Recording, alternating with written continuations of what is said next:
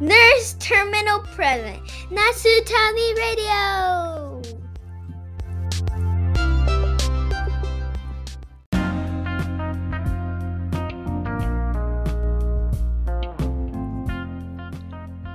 ナースターミナルプレゼンツ、ナスタミラジオ。やあみんな、はじめまして。BJ ケインだ。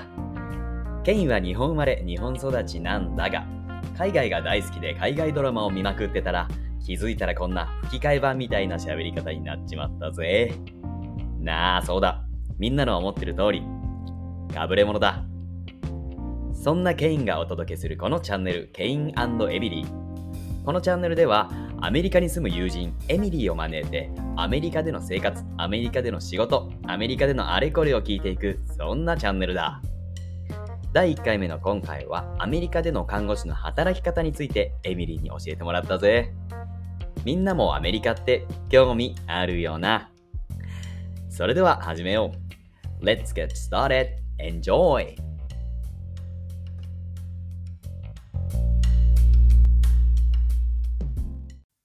日本で ER で働いてるケインの部屋へようこそ。今日はアメリカ在住11年目のエミリーに来てもらってるぜ。エミリー、自己紹介してくれ。はい、ケイン。お久しぶりね、ケイン。そうだ、久しぶりだな。私、自己紹介した方がいいのかしら？どうだ？私の名前はエミリー。私はフロリダで生まれ育った、あ、じゃなかったか。11年目って紹介したんだっけ？アメリカで、フロリダで、えっ、と、11年、えー住んでいるフロリダ人になりかけのエミリーね。よろしく。エミリーは、エミリーは、日本で看護師を取った後、アメリカ、フロリダに渡って11年目なんだな。そうね、そうね、そうよ。日本でもね、日本、看護師してたのよ。今日はそんなエミリーのアメリカでの看護師生活を聞いていきたいと思っている。ああ、そうなのよ。うん。そうよ。いっぱいケイにね、聞いてほしいことがたくさんあるのよね。あの、本当に、あに、アメリカの、私、フロリダの病院で働いてるわけよ。それで、いろんな患者さんに出会うわけ。そして、あの、アメリカの病院のあれやこれ、ケイに聞いてほしいなってよく思うわけ。おいおいおいおい、ファンタスティックなイントロデュースありがとう。じゃあまず、エミリーの働き方をざっくり教えてくれ。え、働き方ってどういうこと？私はね、いつも今、ね、どんなに病院に、どんな病院に行っあそういうこて、とね。どういう、うーんと、勤務体系なんだ？あそうね。私、働き方って言うから、いつもニコニコ働いてればよって答えそうになったわ。エミリー、君のモットーは聞いてないぜ。はい、そういうことね。私はね、あのね、夜専門なの。あの、下ネタじゃないわよ。私、夜だけしか働いてないわけ。夜の女なんだな。あ 夜の女なわけ。そう。で、6時45分から一応勤務が開始っていう、そういうシフトなのよ。なので、ええ6時45分 PM ね。から、えー、朝の6時45分 AM まで働くっていう、まあそういうタイムスケジュールではあるんだけれども、えだいたい、えー、ハドルっていう、まあ、全体の申し送りね。ハドル、ハドル、ハドル。日本語で言うとうんうんハドル、なんていうのかしら？全体の申し送りよね。け休憩あ室での、アメね。リカンフットボールでもハドルっていうよな。あ、言うのね。あのー私たちの休憩室でハドルをするわけね。6時45分から。それが15分ぐらい、まあ、適当にするわけ。でうんう、んだいたい7時ぐらいから、えー、じゃあ、行こうか。って言いながら、病棟に向かうわけ。なので、7時から自分の受け持ちの部屋に行って、日勤を探して、えっ、と、申し送りをするみたいな感じね。なので、病棟に行ったあらー、だいたい、はいって言って、Who has bet one? とか、Who has bet four? とか言って、自分の受け持ちのナースを探すわけ。そして、申し送りを、If you're ready, I'm ready つってやるわけね。そんな始まりよ、へーだいたい。なるほど。日本では全然聞き慣れない言葉がたくさん出てくるんだな。あ、そう？日本ではどうやってたかしら？私ね、日本でね、あの、全体の申し送りでね、一回ぶっ倒れぶっ倒れたことあるわよ。それは、それはなんで？それはね、あ、ちょっと脱線しちゃうわね、すでに。あのね、私妊娠してたの、その時。妊娠してて、初期、すごく、座りがひどかったわけ。水も飲めなかったわけ。あの、エマっていう子がお腹にいたんだけどね、その頃。長女のエマちゃんだな。はい。水が飲めなかったわけ。だから、うん本当にフラフラだったわけよ。それで全体の申し送り波動が始まったわけね。あの、日日本で本でね。ナースステーションでやるじゃない？全体の申し送り、うんうんみんなで、しかも立って。アメリカ、立ってとかしないから、そんな整列しないで、休憩室へで、みんなお菓子とか、コーヒーとか、なんかお弁当とか食べながら、聞いてるようで聞いてないえ？申し送りをするわけ。全体の。マジで？それがアメリカの全体の波動ね。でも日本ってへ結構ちゃんと立って真面目にずっと市長の話とか聞かなきゃいけないじゃない、うんその緊張感の中で私はフラフラで立ってたわけ。そしたら、せあの、インシデントがね、前の日あったのよね。多分その日。そして市長がすごい怒ってたわけ。確認とは確かと認めることって言って、めちゃめちゃ怒ってたわけ。そして、哲学や。それで、すっごく話が長かったわけ。今でも覚えてるわ。うんうん。で、私はフラフラしながらちゃんと立ってたんだけど、ふっと気を失ったのね。そして、全、あの、ナースステーションの真ん中の大きなテーブルに顎を強打して、そのまま倒れてそして、それで、救急車に運運ばれたわけ。あれが人生で初めて人前でぶっ倒れた経験だったわ。っていう。日本で最悪の申し送りだな、それは。そうよ。でも私妊娠してたしさ、あの、すごく心配だったわけ。あ、私のお腹の中の赤ちゃん、大丈夫かしら、うんみたいな。私気失ってたわ、みたいな。うん。まあ、大丈夫だったんだけどね。じゃあ、アメリカでは気を失うことを防ぐためにみんなソファーに座って、コーヒー飲みながら申し送りする。そういうことだ。そうね。すごくリラックスして、あの、戦闘態勢に入る前の、みんなちょっとリラックスしてる感じね。なるほど。メリハリが大事だな。そうね。そんな緊張感は基本的にはあんまりないわね。でも心の中では ICU ナースは特にみんなすごく心の中では何が来るのかしら今日って。みんな緊張してると思うんだけど。みんな冗談。言ってリラックスしてるわよ。日本、あ、アメリカのハドルは。仕事で緊張する分、その前後、あ申し送りとか、そのハードルではリラックスしている。そういう助走の付け方がアメリカ流なのかな？そうね。というより、に、基本的にはみんなリラックスして仕事はしてるわね。でも急変とか何かこう、忙しくなればみんなピッと顔が変わって、うん、なんかチームワークが始まったり、大丈夫 ?Are you okay? つって、誰かが No って言えば OK, what you want me to do? って言ってやるって感じ。そういうスイッチの切り替えは上手かなるなってほど思うわ。なので真面目にやらなきゃいけないな、ま真面目にやらなくていいときは、みんなやらないわね。逆に言うど。と。その、スイッチが入ったオンの時のために力を温存しているみたいな感じかな。そうね。オンにならない、永遠にオンにならない人もたまにいるけどね。なるほど。はい。アメリカ流の看護だな。働き方ということだ。そんなね。エミリーに今日は、エミリーの最近の仕事でどうだったかとか、なんか大変な症例があったとか、聞くと、うんあそんなことがあったとかないとか聞いてるぜ。そうね。たくさんあるわ。まあ、もしよければ、昨日の私の勤務、振り返ってみましょうか。いいよ、教えてくれ。6時45分に、まず行くじゃない？私ギリギリに行くわけ。みんな誰も40分前とか1時間前とかに情報収集になんて病棟に行かないわけ。だいたい45分にそうなんだ。45分にハドルが始まったら、始まると言ったら、45分に行くか、50分に行くか、40分に来るか、それぐらいよ。50分もあるの ?5 分後？みたいな。5, 分後、5分後にハドルなんて始まってることあんまないから。あ、へえ。そう。だから、大体、そう、そんな感じでみんな、ゆるっと来るわけ。そして、うん申し送りをもらって。私、あの日はね、うん。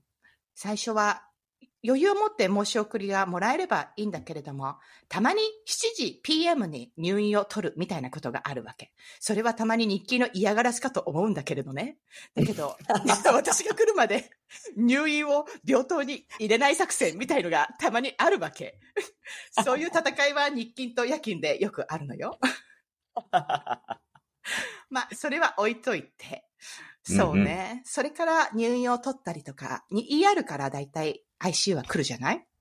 なの、で ICU から、あ、ER から申し送りを電話でもらって、それでだいたい情報収集した後に部屋を用意するわけ。部屋うんうんも自分でだいたい、えっ、と、うー例えば、ベッド自体が、えー体重が測れたりするので、ベッド自体をうんうんゼロ、ゼロキロに戻したりとか、必要そうな物品をある程度部屋に入れといたりとか、そんな準備をするわけね。そして部屋に、えっ、と、ER のナースが患者を連れてきて、それからアセスメントが始まるわけ。で大体、病棟に、えっ、と、ドクターはいないわけ。なので、おー、へえ。えっ、と、自分の患者が来てアセスメントをして、そして患者のカルテに入っているオーダーを確認して、何も、うんうんオーダー、何も入れてくれないドクターもたまにいるわけ。なので、そこでドクターに電話をするわけ。この患者さん、何か輸液いきませんか？とか、この患者さん、こんな感じだけど、血圧の薬とか、もらえないんでしょうか？とか、交渉をするわけなるほ。ど。それはリーダーを通してではなく、私、受け持ちが直接ドクターと交渉するわけ。それは結構緊張するのよ。なるほど。じゃあ、日本と比べて、要は、えっ、と、カチッと決まったる、なんか、決まり事は少なくって、その分自分で確認して、その都度ドクターに問い合わせて、えっ、と、レコメンドしたり、こういうふうに、これで大丈夫っていう確認作業をするっていうことが多いのかな？そうね。そうなのよ。だから、だいぶ私も慣れてきたけどさ、2年ぐらい働いてるから。なので、だいたい、あ、この患者はこういう感じで行くのかしら、あのドクターとか、そういうのがだんだん分かってきたけれど、やっぱりアセスメント力と、うーんと、判断力と、そういうのは問われるから、私はいつも聞きながらやってるわよ。あの、リーダーが聞けそうな人だったら、この患者はこんな感じなんだけど、これ何にも入ってないんだけど、これどう思う？とか言って、それでドクターに電話をしたりとかするんだけど、ドクターによっては、あ、別にそれいらないとか言って、私の意見と全然かかわ、噛み合わない人とかいて、すごくフラストレーションみたいなことはたくさんあるわ。まあ、そんな感じね。なるほど。そこに、例えば言語の難しさっていうのはあるのかい？あるわよ。すごくある。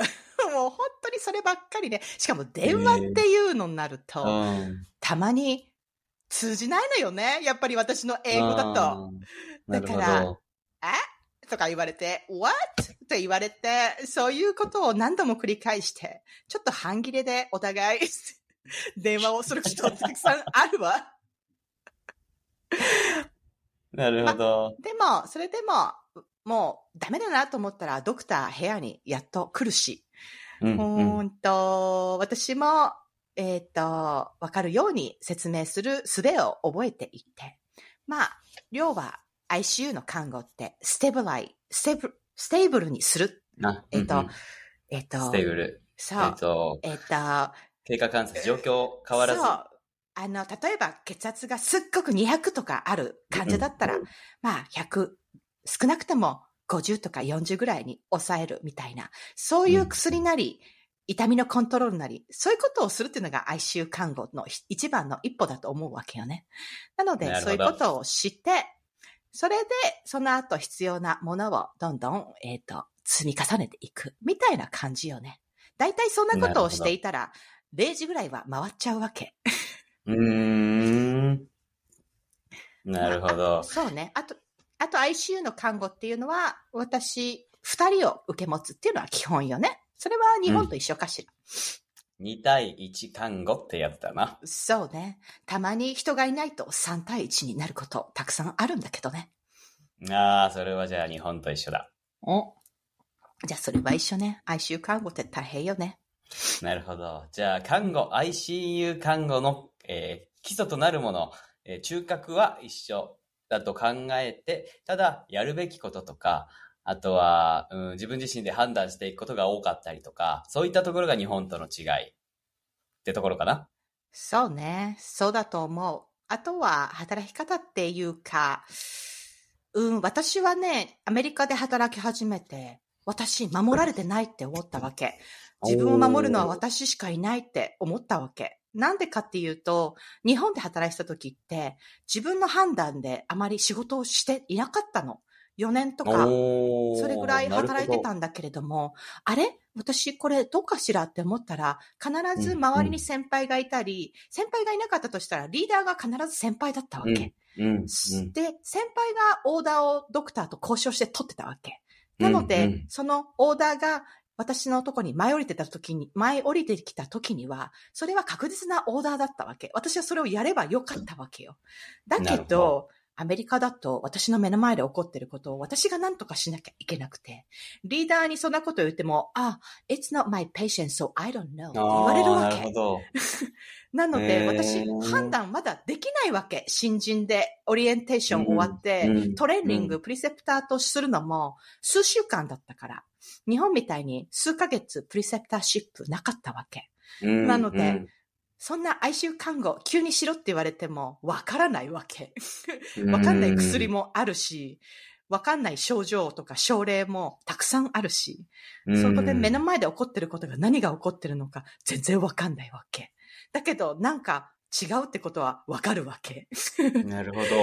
なのでそこでドクターにそれを症状を伝えて、これが必要だと思いますってサジェスチョンまでするっていうのはうん至難のな技だったわけね。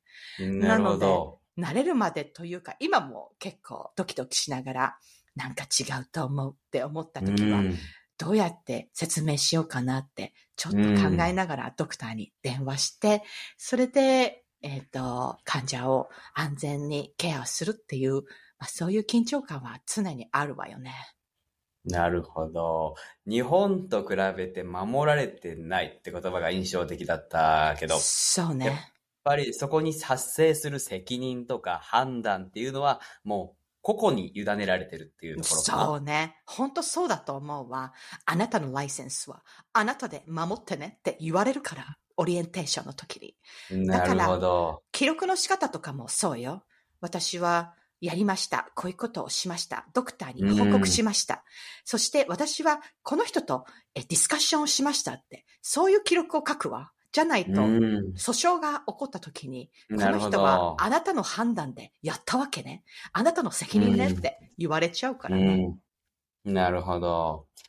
そういったところは確かに日本の特に、えっ、と、私は大学病院の ER で働いてるけど、やっぱり過保護というか、いろんな人、あの、に指示を求めて、その上で行動してるから、そこに責任は発生しないみたいな働き方というか、考え方が日本では一般的だと思うけど、そことの大きな違いっていうのはあるな、エミリー。そうね。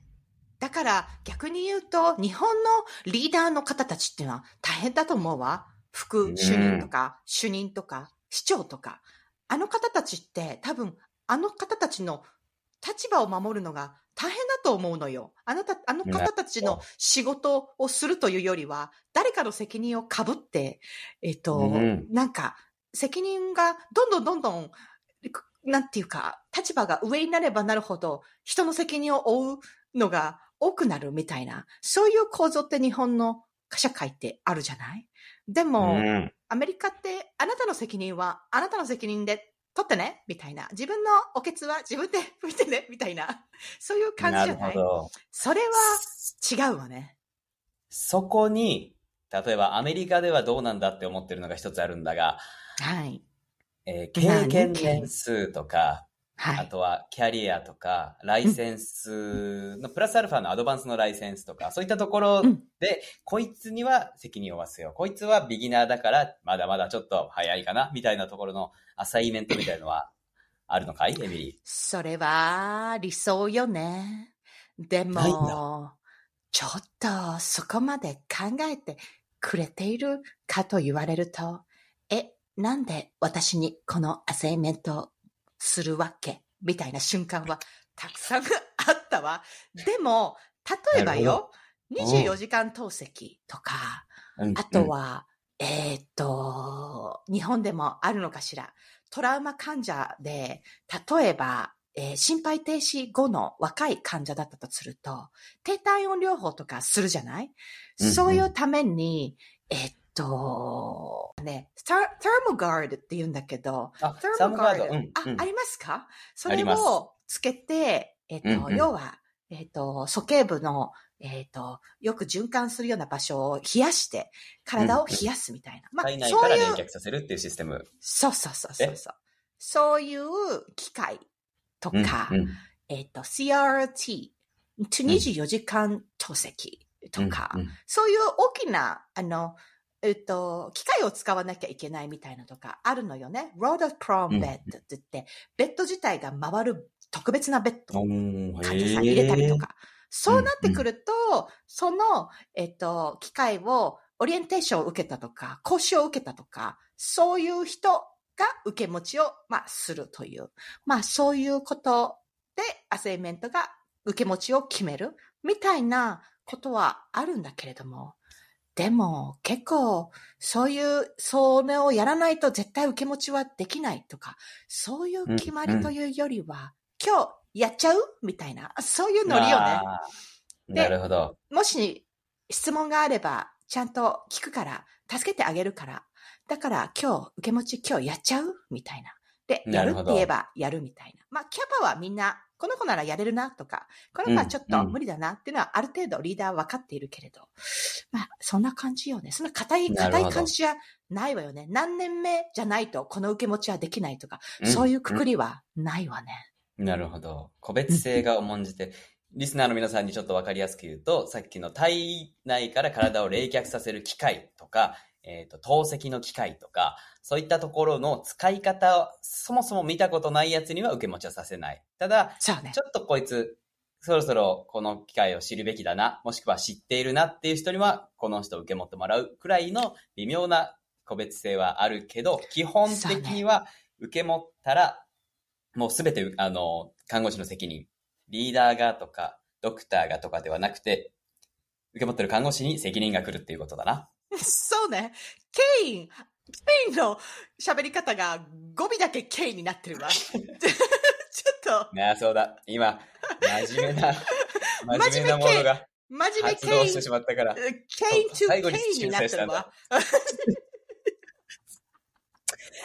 まだまだこの企画は始めたばっかりだから、ランニング期間なんだぜ。私、もうエミリーが体に降りてきてるから、これから直せないわ、自分のエミに。そうだ。素晴らしい。エミリーはずっとエミリーでいてくれ。ねあ、そそう。私は、私はエミリーよ。私はエミリーなの。そうね素。晴らしい。そんな感じね。そんな、なるほどそんな感じ大体。エミリーのアメリカでの働き方は大体教えてくれた。うんありがとあの、私、一個質問があるんだけれど、ケイケイン、夜勤する？ケイ、ケイって言っちゃ っケインケインえー夜勤する？た。ケインも夜勤はするぜ。あ、夜勤するのね。夜勤って、仮眠って、日本ってまだある？ある。大体2時間くらい、いくつか病院を転々としてるけど、大体2時間前後がスタンダードだ。感じだぜ。そうね。あの、アメリカの夜勤って、仮眠ないわよ。え？あのねマジ、で私、あの、ま、でも、夜勤だけじゃない？夜勤を選ぶか日勤をや選ぶかだけなのね。なので、おー。休憩、休憩30分だけよ。え？ご飯食べるだけってこと？そうよ。ええあ、それね、日本の方に言うと、え？ってなるわけ。だけど、アメリカの方に、日本の夜勤って仮眠あるよって言うと、あ、that'd be so nice ってみんなジェラスするわけ。でもそれは勤務形態が違うわよね。日勤と。12時間っていうのがちょっと日本の夜勤、いわゆる2交代よりは短いのかもしれないな。そうよね。12時か6時。仮眠っていう時間は15分ないわけ。ということで、私の朝の5時、6時、ましてや7時ぐらいの申し送りぐらいの時間になると、私って、ろれつが回ってないわけ。申し送り、それでも、それなくても私の英語って、たまにろれつが回らないのに、明日の申し送り、いつも申し訳ないなって思うわけ。もう、眠気とってなっちゃうわけ。低血糖で、外国語を喋る。はい。大変なわけ、それはそれで。ごめんね、私の English。今、超 sucks でごめん、って言って、申し送りするわけ。まあ、それもキャラ、キャラの一つとして頑張っておるわ。なるほど。ちょっとその、働き方日勤か夜勤しかないってところもちょっと聞いていきたいんだが、うん。日勤、エミリーは今アメリカで働く中で、うん日勤を選択するか、夜勤を選択するか、そのどっちかを選べるってことかい、そうね、そうよ。どっちか選ばなきゃいけないわね。あ、まあ、そうね基本的に契約ね。どっちもはない。たまにピックアップと言って日勤の人が、例えば夜勤が今人が少ない。えっと、うん夜勤、ヘルプで、ちょっと誰か働かないって募ることはあるけれども、基本的に就職する時点で、もう契約よね。日勤の契約、夜勤の契約っていう感じで、給料交渉もするわけよ。なので、基本的には、病棟に就職するというよりは、病棟の日勤に就職するっていう感じかしらおー、へえ。じゃあみんな選んで夜勤は夜勤、要は日本でいうあの夜勤専従みたいなそうね。働き方ってことが。そうね。そう。だから、日勤と夜勤のキャラもまた違うわよ。やっぱり。うんうんやっぱり夜勤の方が給料はいい。それは日本と一緒そうね。えっ、と、その給料交渉の、えっ、と、例えば、最初の、えーその給料っていうのから、夜勤をすると3ドル時給アップね。おー。なので、夜勤は、うん夜勤をするというと、基本給うんプラス、時給3ドルうんプラスうんという換算で夜勤はやるわけね。なるほど。なので、まあ、ちょっと稼げるわよね。基本給よりは夜勤の方が。ちなみに月っていうか、どういう、こう何日働いて何日休むみたいな、エミリーは一体どうなってるんだい、えっと、私はフルタイム。まあ、まあ、えー、契約としてフルタイムのは、夜勤専従。そうですね。で、えっと、12間、12時間労働を3日、週3日働くというのがフルタイムの契約。うんアメリカでは大体そんな感じで、病院は働くっていうのが普通ね。マネージャーレベルとか、あの、そういう、あの、人たちっていうのは、基本的には8時、5時とか、そういう感じで働いてるんじゃないかしら。うんでも、ベッドサイドナースは大体12時間、えーうん3日働くと、えっ、と、フルタイム。週2日でパートタイム。そして、パうんーディエムっていう、まあ、月4日働ければいいよっていう、そういう契約もあるわよ。でも、そうすると、保険はつかないとか、そういう感じの契約ね。社会保障が変わってくるんだな。はい。それはじゃあちょっと日本と似てるっていうか、週3日夜勤やるっていうことは、例えば月水金働いて、あとは休みみたいな、そんな感じ？そうね。それもね、まあ自分で選べるのよ。あの、誰もあなたの、えっ、と、勤務表は決めないで自分で決めるから。なので、ええオーガナイズする人はいるわよ。あの、この日足りないから、この日に変わってくんないとかいう、そういう嫌な仕事をする、あの、やんなきゃいけない人たち。まあ、下っ端なのよね。だから市長とかが勤務表は決めないわけ、こっちは。あの下っ端の人たちがへ嫌な役目としてやってる仕事なのよ。あの勤務表をオーガナイズするというのは、アメリカで。で、えっと、基本的には、まあ、例えば、この日までに勤務希望を出してくださいっていう、まあ、そういうのが決まっていて、でも、それは、えっと、みんなで使ってるコンピューターのシステムがあって、そこに自分が働きたい日を自分でスケジューリングするわけ。そして、それを全体的に見て、あこの日は全然足りないなといえば、まあちょっと移動させられたり、まあちょっといい人だったらちゃんと断って、この日、この、こことここ移動するねとか、そういうことを言ってくれてる人も気が利けばいるんだけど、勝手に。移動されることが多いけどね。でも、そんな感じで、スケジュールは基本的には自分でやるわけ。なのど。人によっては、1日おき夜勤やりたい人もいれば、3日ぶっ続けで働いて、4日は、週の4日はもう休むとか。例えばよ、私たちの勤務は、日曜、あ、あ 日曜日から、もう、イントネーションがおかしくなってきた。サンデーから、サはいはい。タデーまでが1週間と換算するわよね。うん。そうしたら、えー、例えば、ふえー、Thursday, Friday, Saturday って働くとするじゃない？うんうん。そして、次の週の Sunday, Monday, Tuesday と働くと、まあ、うん。6日間ぶっ続けで働くっていうことが、うん。まあ、うんできるわけ。そしたら、その後の、えっ、と、Wednesday から次の Wednesday まで1週間休みを取るっていうこと働く方もできるわけ。次の週また Thursday, Friday, Saturday って働けば、まあ、週3回っていうのはクリアしてるから、うんまあ、そんな感じで、ぶって、6日働いて、6日休むみたいな、そういうことしてる人もたまにいるわよ。なるほど。そういう自由、シフトの自由も聞く分、その契約の、あの、月何回働くっていうの、週何回働くっていうのだけはクリアしたら、あとは自由に、要はショートホリデーを取ったり、バケーション的なことをそうね。できる。それがアメリカの働き方ってことかい？そうね。そういう感じでみんな、それぞれやってるよ。わよ。私は、週、あ、3日連続夜勤やった時点で、3日目の朝の記憶はないわね。な一回目、あ、何回か私、4日連続やったことあるけど、4日連続の、もう4日目のもう、勤務の始まりから記憶がないわね。危ない。危ないから、危ないそ。れはやめたわ。あんだけ責任、責任って言ってたのに、それは危ないな、エミリー。そうなのよ。そう。それはやめたわ。なるほどそう私、そう。もう夜勤もね、そろそろ私もいい年だし、やめたいんだけどね。まあいろんなことあって、やめられないのよね。エミリーが夜勤をやってるっていうのは、やっぱりそれは稼ぎがいいからってことかい？うーん。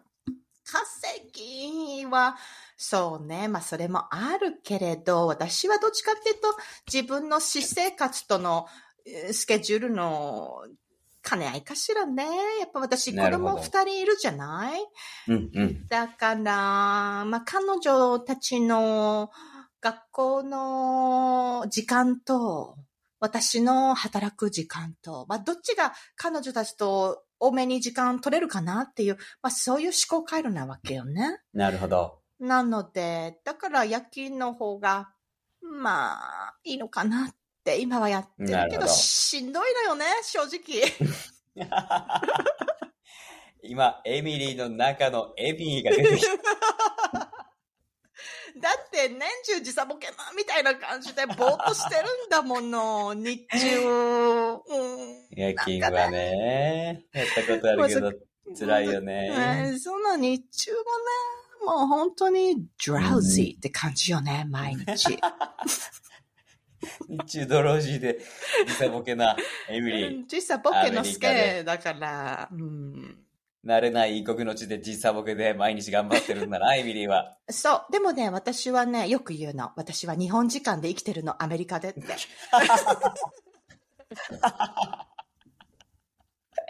かに、確かに、祖国を忘れず。そうよ。やっぱね、私は日本大好きだから、日本の心を忘れたくないわけ。マイナス時間、時間だけでも日本の時間を生きたいわけ。なるほど。で、ポジティブにとってるけどね。確かに、日本とフロリダマイナス13時間だから確かにその通りかもしれないな。ちょうど反対なのよね。日本とフロリダって。ずっと、ずっと日本時間でフロリダで生きてる女、それがエミリーってことだな。そうよ。そうなの。なるほど。素晴らしいサムライスピリットだ。サムライスピリットね。私、サムライってよりは、うん、そうね、多くの、あの、トップの女みたいな感じで いたいけどね。多くの女王みたいな。うんそうね。どっちかっていうとそういう感じよ、ケン。うん。なるほど。ありがとう、エミリー。フロリダ在住の人から多くって言葉が引き出せたのが、めちゃくちゃ嬉しいぜ。そうね。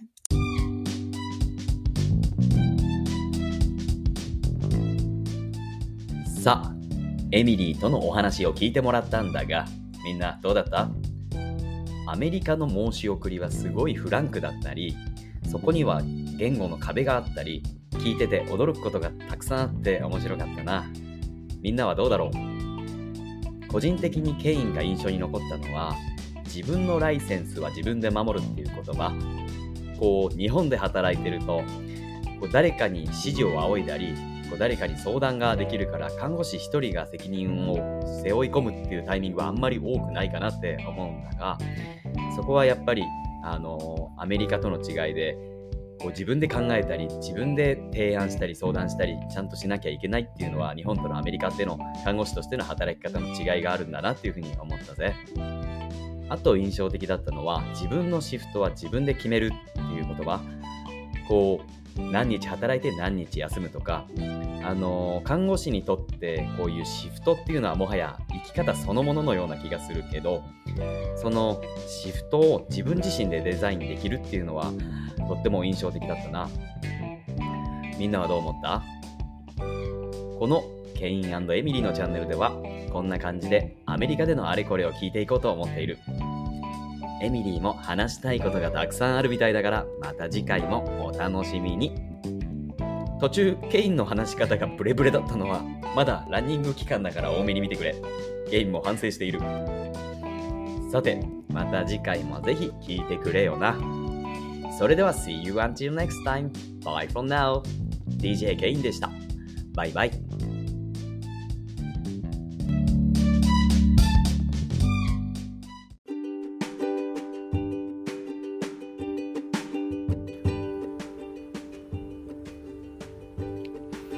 本日のナスタミラジオはここまで。この番組では皆様からのメッセージを募集しています。メールアドレスはアルファベットで、ナスタミラジオ、アットマーク gmail.com、ナスタミラジオ、アットマーク gmail.com。概要欄にも貼ってあるので、皆さんどしどしご意見、ご感想を教えてください。それではまた次回お会いしましょう。バイバーイ。